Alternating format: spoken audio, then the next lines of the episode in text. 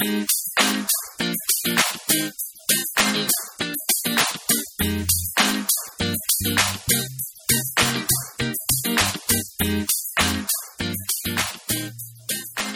さんこんにちは。インタビュー真央です。インタビューは脳的生活のプラットフォームです。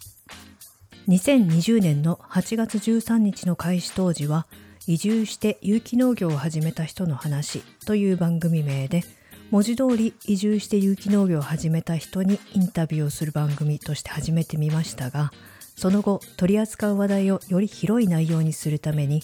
インタビュー脳的生活のプラットフォームとしてシーズン2を2020年の11月から開始しました。インタビューという番組名はこれはインタビューという単語をインターとビューに分けた造語です。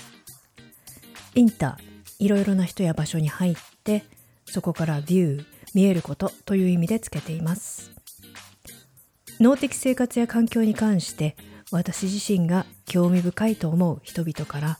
いろいろ深掘りしてお話を聞くという趣旨でやっています。ご意見や感想などありましたら概要欄のメールアドレスにメールをいただくか Twitter で